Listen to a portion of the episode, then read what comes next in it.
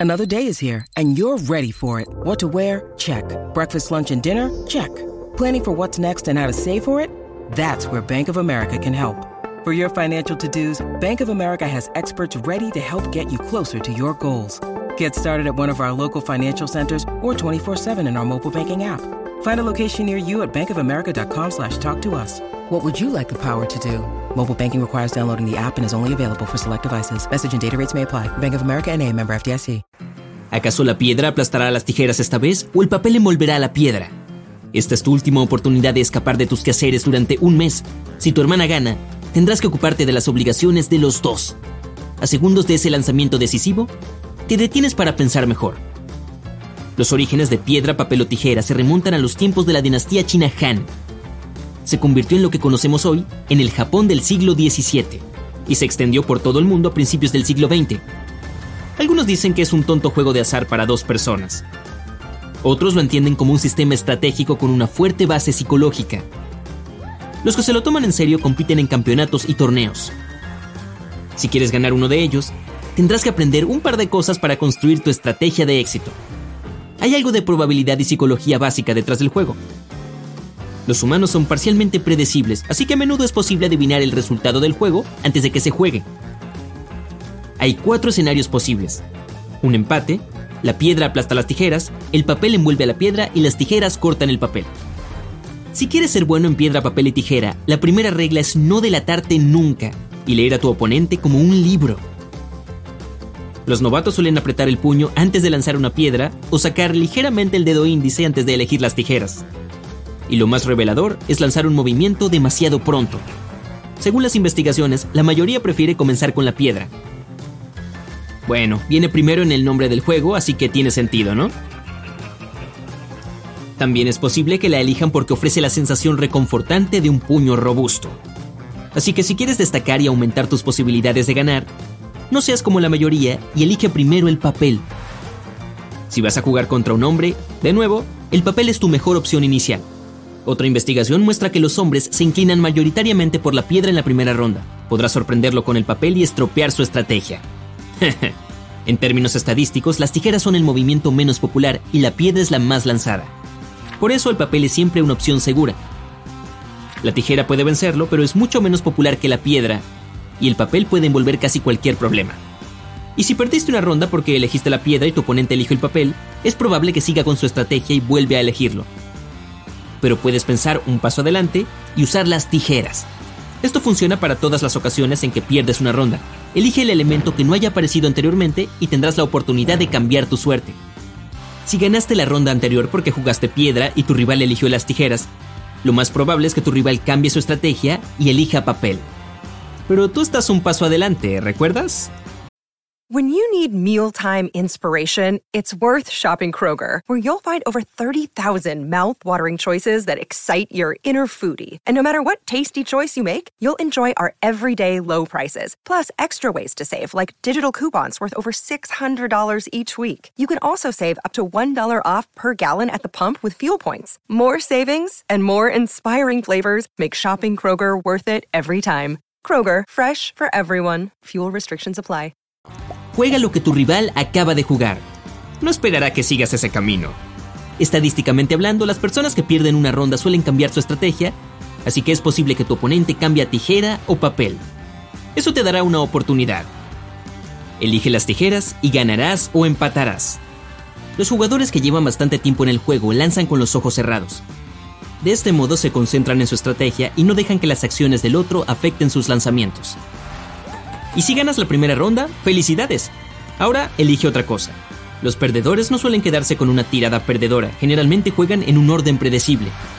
Pero, ¿y si perdiste? En ese caso, ve con lo que te hubiera permitido ganar en la ronda anterior. Si acabas de perder contra un papel, sigue con la tijera. Es probable que tu oponente conserve su jugada ganadora y vuelva a elegir papel. A los ganadores les gusta recurrir a lo que ya les funcionó con la esperanza de repetir su éxito.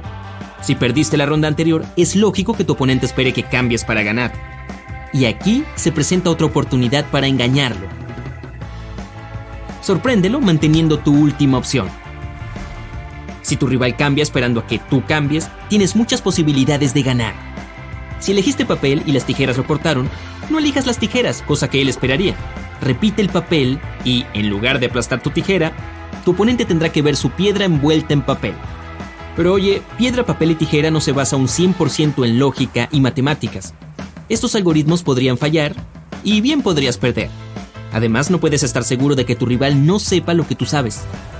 Por eso, otra estrategia de éxito para piedra, papel y tijera es ser aleatorio. La forma más matemáticamente segura de ganar es jugar cada opción aproximadamente un tercio de las veces, pero asegurándote de que tu rival no pueda predecir tu siguiente movimiento. Tiene mucho sentido, ya que hay tres resultados posibles. Una victoria, una derrota y un empate. No importa la estrategia que elijas, siempre habrá una que pueda vencerla. Así que lo mejor que puedes hacer es respetar a tu plan inicial y utilizar cada movimiento un tercio de las veces. Los científicos que investigan el juego han llegado a la conclusión de que existe una serie de patrones que los jugadores siguen, tanto intencional como inconscientemente. En la teoría de juegos hay algo que se conoce como respuesta condicionada. Los ganadores creen que la opción exitosa les volverá a funcionar y se aferran a ella, mientras que los perdedores cambian su estrategia esperando un mejor resultado.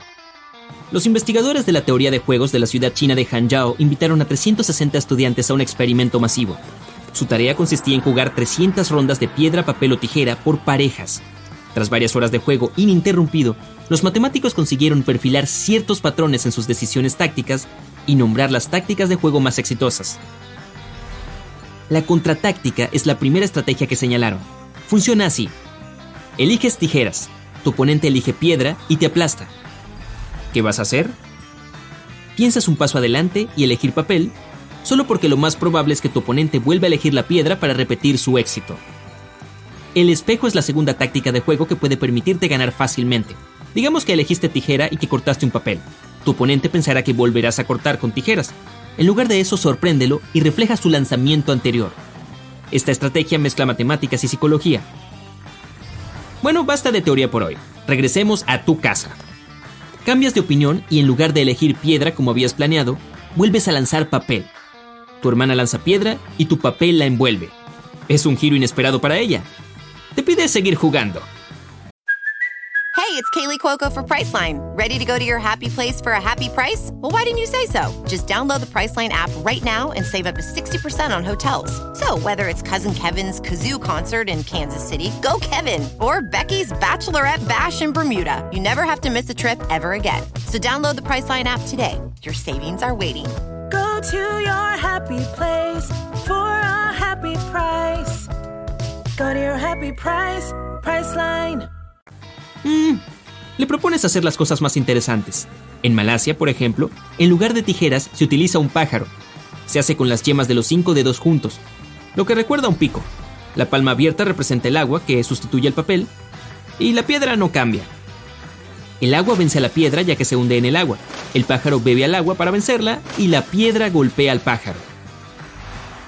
La versión indonesia tiene un elefante con el pulgar ligeramente levantado, un humano, el dedo índice extendido, y una hormiga que se hace con el meñique extendido. El elefante vence al humano, el humano vence a la hormiga y el poderoso elefante le teme a la hormiga. Disfrutan tanto del juego que deciden involucrar a más personas. Invitan a 10 amigos a jugar piedra, papel o tijera humano. Se dividen en dos grupos y acuerdan una postura para cada jugada. Tendrán que agacharse y abrazarse las rodillas para formar la piedra. Para las tijeras, habrá que ponerse de pie con las piernas separadas a la altura de los hombros, los brazos en alto y las manos detrás de la cabeza. Y para el papel, habrá que estirarse en el suelo. Todos los miembros de un grupo deben hacer la misma pose para el primer lanzamiento de la primera ronda. Los miembros del segundo grupo hacen la pose elegida al mismo tiempo. Funciona más o menos de la misma manera. La piedra aplasta las tijeras, las tijeras cortan el papel y el papel vence a la piedra. Cinco rondas es un número perfecto para un grupo tan grande. Si el juego se vuelve aburrido, siempre puedes hacerlo temático. Reemplaza la piedra, el papel y las tijeras por tus personajes de películas, libros o equipos favoritos. Están pasando un gran momento cuando, de pronto, se enteran de la existencia de un robot que tiene un 100% de victorias en piedra, papel o tijera. Janken debe su nombre a la versión japonesa del juego. Utiliza reconocimiento y reacción de alta velocidad y solo tarda una milésima de segundo en deducir lo que el humano va a lanzar y elegir la mejor opción. Comprendes que el robot hace trampa, pero solo podrás ganar limpiamente con tus nuevas estrategias de éxito.